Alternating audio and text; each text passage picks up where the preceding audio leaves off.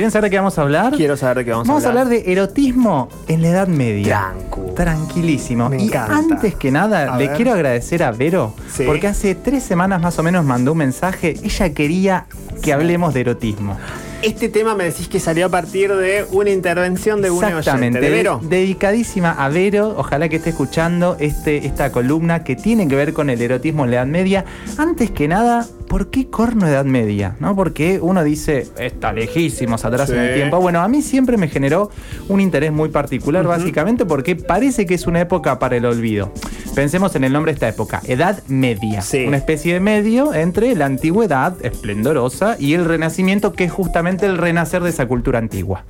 Se entiende, clarísimo. Ca- Nunca me lo explicaron tan bien. Ja- Jamás- Qué buen profesor. Ay, qué eh. buen Muchas profesor. gracias. No hace falta ni Muchas que lo escribas en el pizarrón. No, no, no. No no. hago el cuadrito conceptual, Edad media, ya está, ya me Sí, lo imagino sí, ahí. sí. Bueno, digamos entonces que así parece que en los 10 siglos que duró aproximadamente el medioevo, entre Ajá. el siglo V y XV, parece que no pasó nada o pasó muy poco. Piensen, por ejemplo, en las imágenes eróticas de otras épocas en la historia. Durante la antigüedad son muy conocidas las imágenes griegas o las orgías romanas, ¿no? Seguramente Totalmente. las habremos escuchado. Sí, sí. Son dos ejemplos cortitos. Pero piensen si no las pinturas de desnudos del Renacimiento. Habré- habremos visto alguna vez alguna, ¿no es cierto? Bueno, en la Edad Media me parece a mí que no tenemos registradas cosas similares. Y hay una hipótesis y es que la iglesia había copado toda la cotidianeidad. Esa puede ser una hipótesis, pero ojo, muchas veces se cree que la Edad Media es muy cristiana y en realidad las personas eran muy poco apegadas a la iglesia.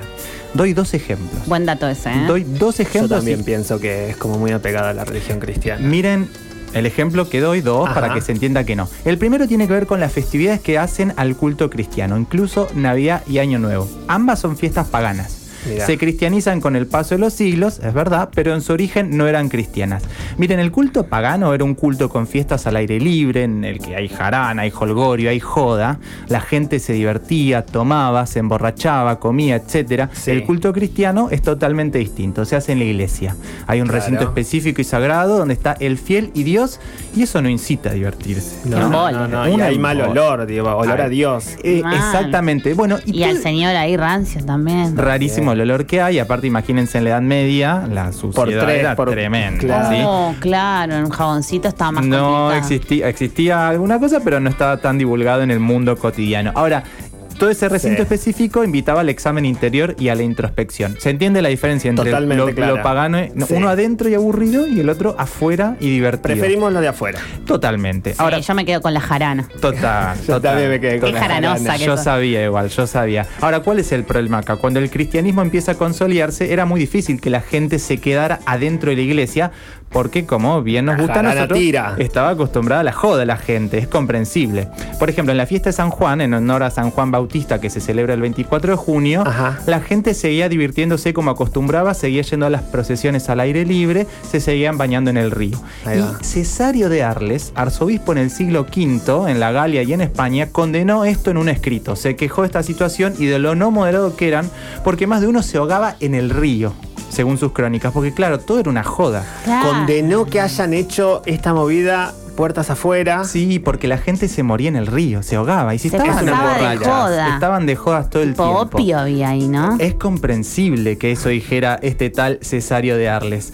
De alguna manera lo que dice y hace la iglesia es, bueno, no podemos hacer otra cosa, Ajá. no lo vamos a cambiar, funciona así. Por eso cuando hablamos de cristianización tenemos que entender que se hace muy lentamente y que la sociedad, como decía antes, era mucho más pagana que cristiana. Claro. Es más, A la ver. iglesia empieza a actuar sobre situaciones que considera poco mesuradas, indignas y a partir de esos momentos se van a escribir los penitenciales. ¿Qué son los penitenciales? Y acá entramos en lo central de esta columna.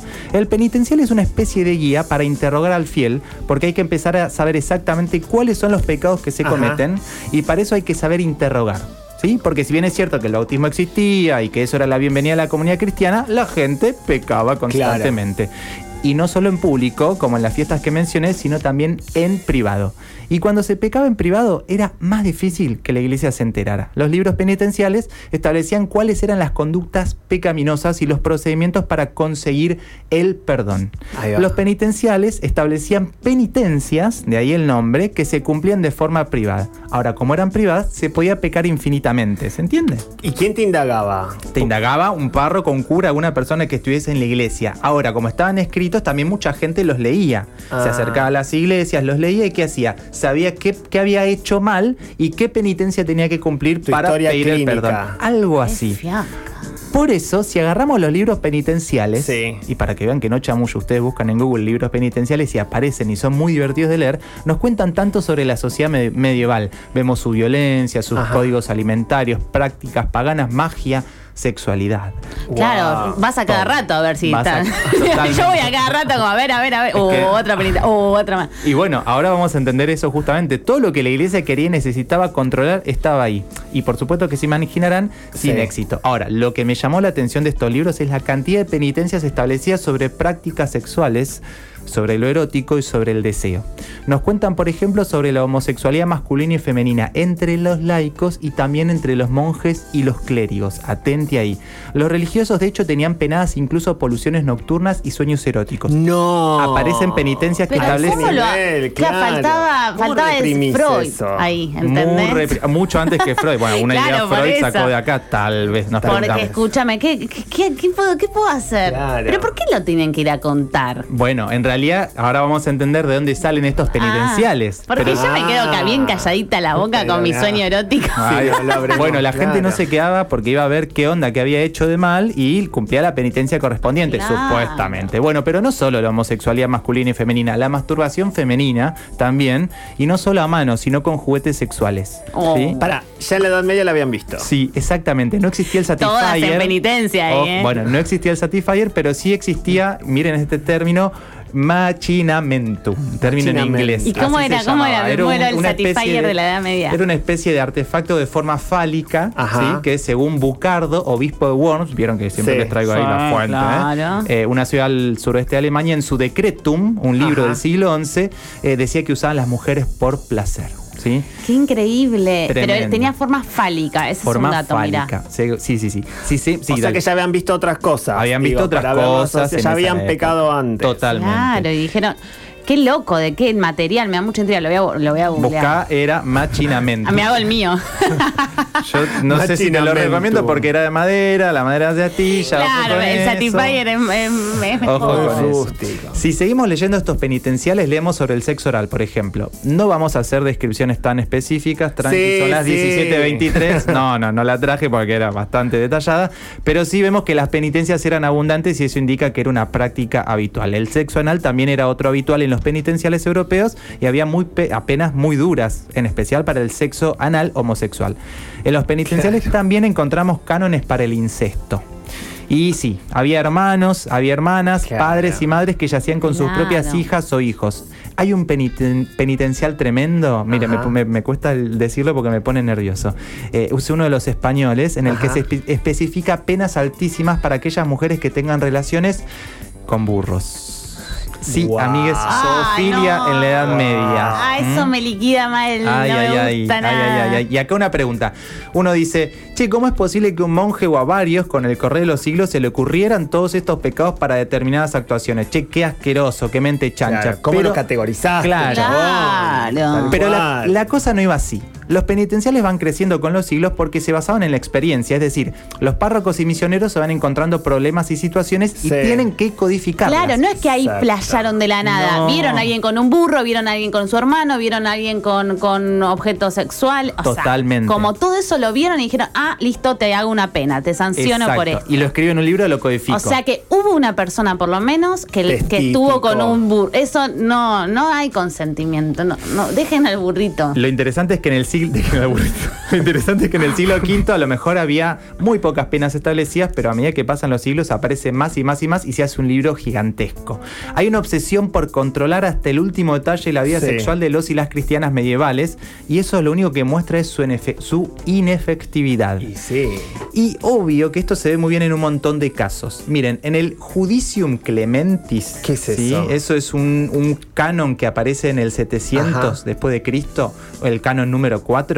Eh, obvio que iba a traer uno para compartir la lectura. ¿Qué se piensan? Que no me morí. Quiero, leí pero, muchísimos. Me la pasé ¿qué- leyendo en la Qué semana. nerdy hermoso que sos. Miren lo que Sí. dice el canon El número judicium. 4. A ver. Judicium Clementis. Dice, ¿hiciste lo que suelen hacer ciertas mujeres? Descubiertas y sin ropas, ordenan que sobre su cuerpo se prepare bien, perdón, se prepare pan y cocido bien, luego se lo alcanzan a sus maridos para que lo coman. ¿Qué? Entonces hacen esto para que estallen de amor por ellas. Si lo hiciste, haz penitencia por dos años durante los días señalados. ¿Sí? Ah, claro. Esas eran las penitencias y las razones por las cuales había penitencias. A la gente le gusta la joda. Tiene- Recontra específico también Bueno, lo que hacía había un esa montón de específicos. El Total. pan, dijo, Total. directamente. La. El pan, bueno, era la manera de erotizar a otra persona y eso estaba penado. Por Con eso la masa madre en el cuerpo.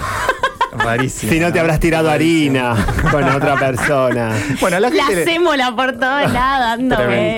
A la gente le gusta la joda, tiene deseos, le gusta el sexo en el siglo I, en el octavo y en el siglo XXI. Y si durante cuatro o cinco siglos han tenido que codificar los mismos pecados sexuales, incluso ampliar el catálogo, es que la gente no estaba haciendo mucho caso. Claro. Pero no crean que en esta época todas son chanchadas como expresan los penitenciales. También había amor y armando esta columna encontré uno muy particular. Encontré una serie de cartas publicadas Ajá. por la historiadora Jacqueline Murray que se envían dos mujeres en el siglo XII, Muy bien. cuyos nombres no figuran. Aunque sí figura la profesión de ambas. Estas mujeres eran monjas Ajá. y estaban bastante enamoradas. Jamás en mi vida había leído una carta como la que a continuación vamos a escuchar. Algunos, algunas dirán cheque goma, otros dirán otra cosa. Ojo con la mirada del siglo XXI porque esto es del siglo XII. Lo cierto es que es un testimonio vivo que nos permite comprender y no juzgar el amor entre dos mujeres. Escuchen un fragmento de una de estas cartas.